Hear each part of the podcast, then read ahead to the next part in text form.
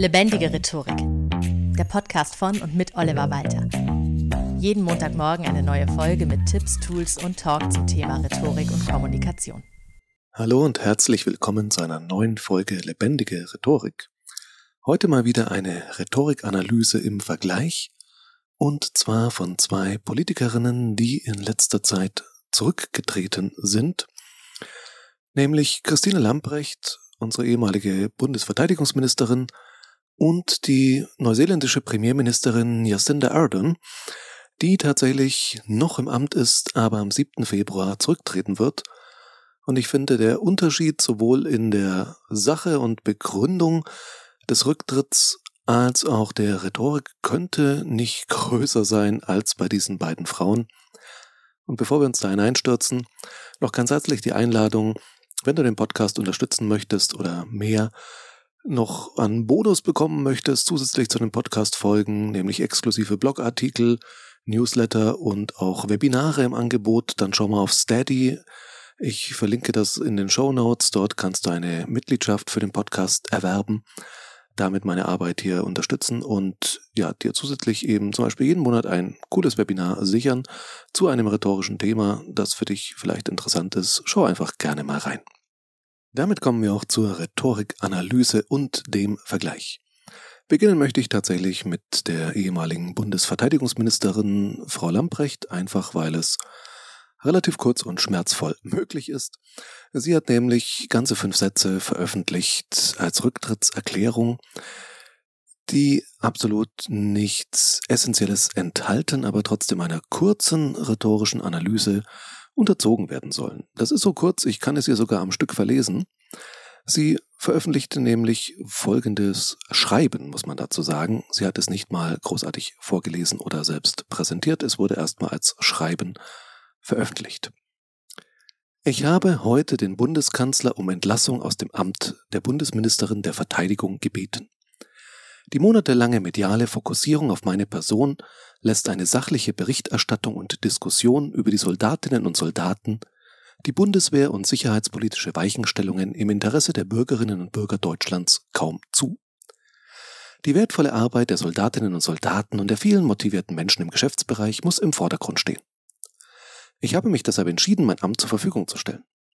Ich danke allen, die sich jeden Tag für unsere Sicherheit engagieren und wünsche Ihnen von Herzen alles erdenklich Gute für die Zukunft.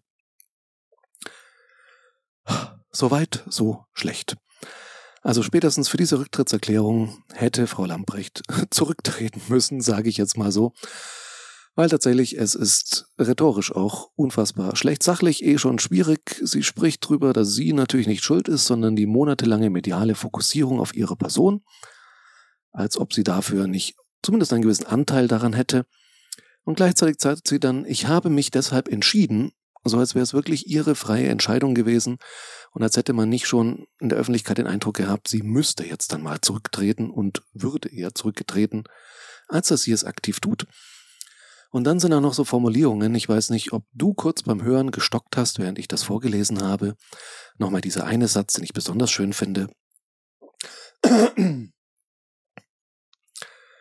Die monatelange mediale Fokussierung auf meine Person lässt eine sachliche Berichterstattung und Diskussion über die Soldatinnen und Soldaten, die Bundeswehr und sicherheitspolitische Weichenstellungen im Interesse der Bürgerinnen und Bürger Deutschlands kaum zu.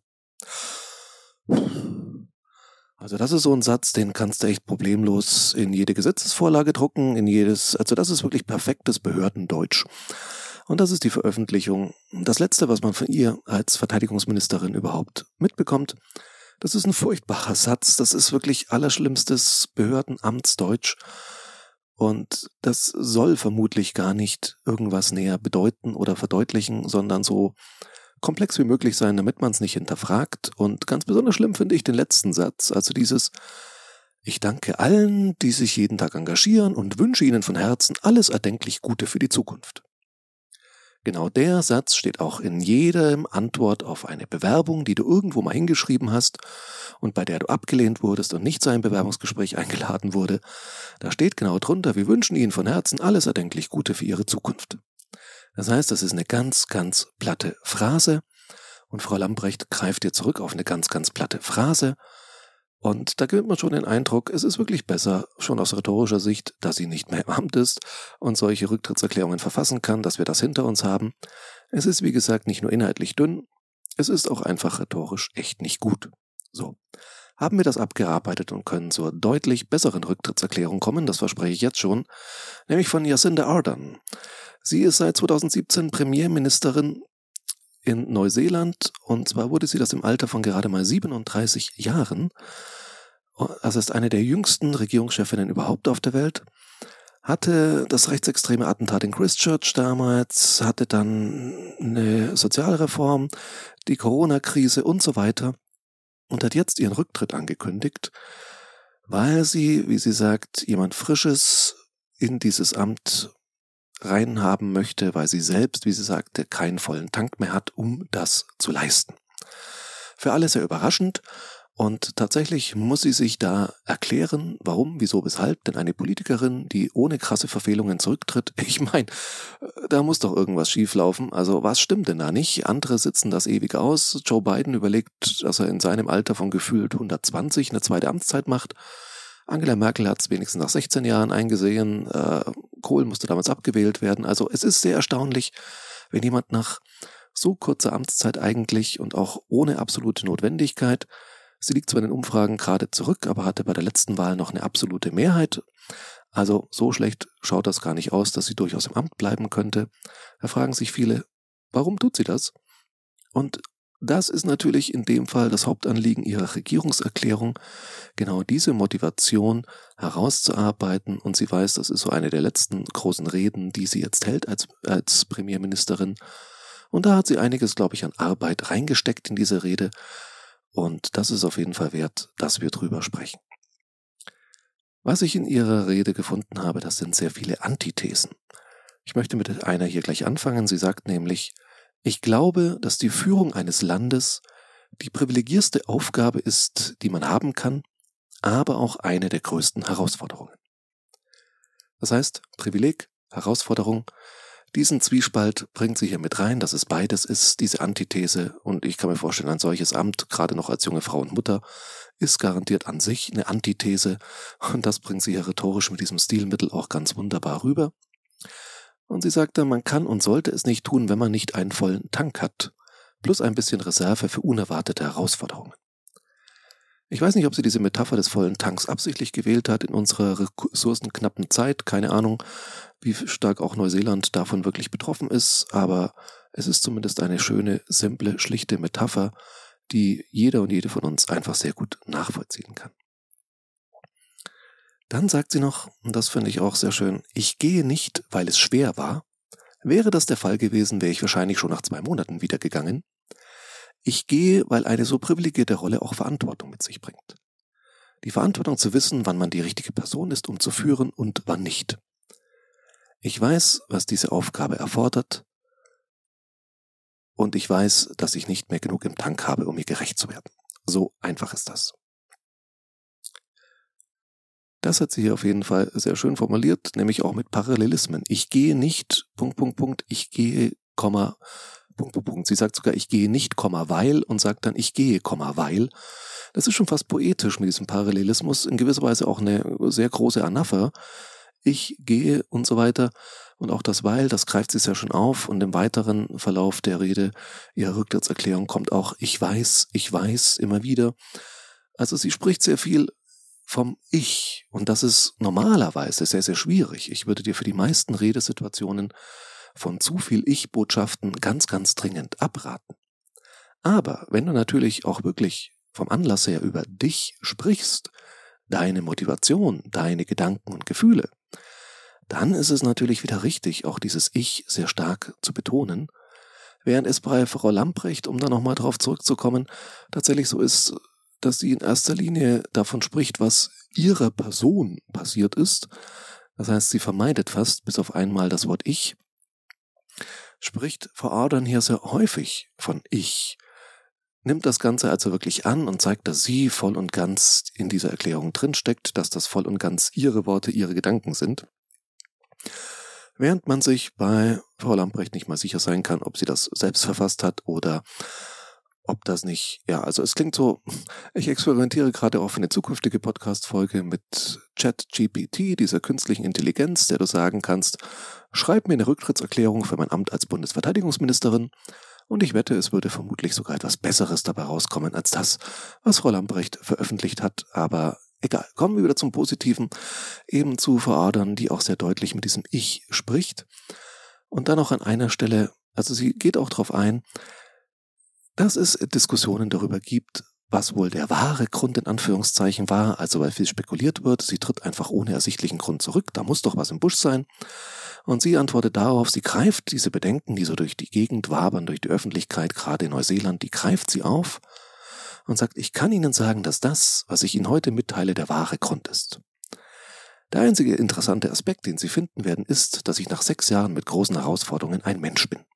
Und dann macht sie sehr schön den Chunk nach oben Politiker sind Menschen. Wir geben alles, was wir können, solange wir können, und dann ist es Zeit. Und für mich ist es Zeit. Da geht sie wieder runter auf die persönliche Ebene. Das heißt, sie geht hoch auf die globale Ebene, Politiker sind Menschen, und dann geht sie wieder runter auf die Ebene, irgendwann ist es Zeit für Politiker abzutreten, und für mich ist es jetzt Zeit.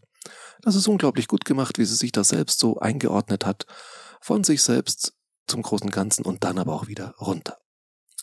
Sehr schön finde ich auch noch, dass sie kurz ihre Familie adressiert. Sie sagt, ah, meine Tochter Neve oder Neve, keine Ahnung, wie man es ausspricht. Mama freut sich darauf, dabei zu sein, wenn du dieses Jahr eingeschult wirst. Und an Clark, also ihren Verlobten, lass uns endlich heiraten. Der familiäre Bezug sorgt hier nicht nur dafür, dass das Ganze nochmal persönlicher und sympathischer wird, sondern es ist natürlich auch wahrscheinlich einer der Gründe für ihren Rücktritt, dass sie als junge Mutter die Einschulung ihre Tochter miterleben will und endlich heiraten möchte und dafür Zeit haben möchte. Und sie sagt das jetzt nicht einfach, ich will zukünftig mehr Zeit für meine Familie haben, sondern mit diesem Satz, mit diesem direkten Adresse an Tochter und zukünftigen Mann, zeigt sie es. Und das ist ein ganz wichtiges Prinzip auch in der Literatur, im Fernsehen. Show, don't tell. Also zeig es und erklär es nicht. Und damit, dass sie die beiden direkt anspricht, zeigt sie es, wie wichtig die Familie ist, ohne es explizit als Argument anzuführen. Das finde ich durchaus ganz elegant gemacht. Und dann kommt von ihr noch ein sehr schöner Satz, den man wirklich so ganz besonders herausgreifen kann. Sie sagt nämlich, ich hoffe, ich hinterlasse die Neuseeländer mit der Überzeugung, dass man freundlich, aber stark, einfühlsam, aber entschlossen, optimistisch, aber zielgerichtet sein kann dass man seine eigene Rolle als Führungskraft finden kann, die weiß, wann es Zeit ist zu gehen. Da haben wir wieder die Antithesen, und zwar drei am Stück, freundlich, aber stark, einfühlsam, aber entschlossen, optimistisch, aber zielgerichtet. Das ist sogar vielleicht als Steigerung gemeint, von freundlich, einfühlsam zu optimistisch, von stark, entschlossen zu zielgerichtet, je nachdem, wie man die Begriffe bewertet. Es ist auf jeden Fall durch die drei Antithesen, die parallel aufgebaut sind, wirklich sehr, sehr stark und fast schon poetisch an der Stelle. Das ist etwas, was hängen bleibt, was sie uns ins Gedächtnis einbrennen will, was von dieser Rücktrittserklärung in gewisser Weise eben am Schluss übrig bleiben soll. Das finde ich wirklich sehr, sehr stark gemacht. Man könnte also sagen, jetzt mal so in Parallelismus zu dem, was ich auf Frau Lamprecht gesagt habe. In dem Fall ist allein die Rücktrittserklärung eigentlich ein Grund dafür, dass man Frau Adern auffordern sollte, doch bitte, bitte im Amt zu bleiben. Allein weil sie rhetorisch solche grandiosen Rücktrittserklärungen verfassen kann. So, das war die Analyse zwei sehr, sehr unterschiedlicher Politikerinnen und ihrer sehr, sehr unterschiedlichen Rhetorik. Im einen Fall eine sehr, sehr gute, grandiose Rhetorik, im anderen Fall, naja, reden wir da am besten gar nicht weiter drüber. Also, Hausaufgabe der Woche, schreib du doch mal deine Rücktrittserklärung. Nein, natürlich nicht, aber die Hausaufgabe der Woche ist in gewisser Weise, liest dir gerne mal die Texte selber durch, wenn du mitkriegst irgendwo, PolitikerInnen haben etwas erklärt, etwas verkündet. Schau dir gerne, wenn du die Zeit hast, mal kurz die Originaltexte an oder hörst dir mal im Original an weil es eben teilweise einfach auch sehr spannend ist zu sehen, was für eine Rhetorik steckt da dahinter. Ist das glaubhaft oder nicht? Wie überzeugend ist es oder nicht? Und eben nicht nur die Nachricht wahrzunehmen, da ist jemand zurückgetreten, und vielleicht einen Hauptgrund dafür noch mitzuerfahren, sondern auch, wie genau wird das kommuniziert. Das ist aus rhetorischer Sicht immer wieder unglaublich spannend, nicht nur bei Rücktrittserklärungen, sondern bei allen Anlässen, auch bei Amtseinführungen und so weiter und so fort. Neujahrsansprachen und was weiß ich was alles. So, wenn ich dir als Coach und Trainer bei deiner Rücktrittserklärung helfen kann oder bei einem anderen kommunikativen Anlass, wo immer dich der Schuh drückt und du sagst, da könnte ich mal Rat vom Profi brauchen, kontaktiere mich gerne jederzeit. Mehr zu meinem Angebot unter lebendigerhetorik.de. Ansonsten auch diese Woche wieder vielen Dank fürs Zuhören und bis zum nächsten Mal. Das war Lebendige Rhetorik, der Podcast von und mit Oliver Walter. Jeden Montagmorgen eine neue Folge mit Tipps, Tools und Talk zum Thema Rhetorik und Kommunikation. Wenn du Oliver Walter als Experten für lebendige Rhetorik buchen möchtest, schau doch mal auf www.walter-oliver.de.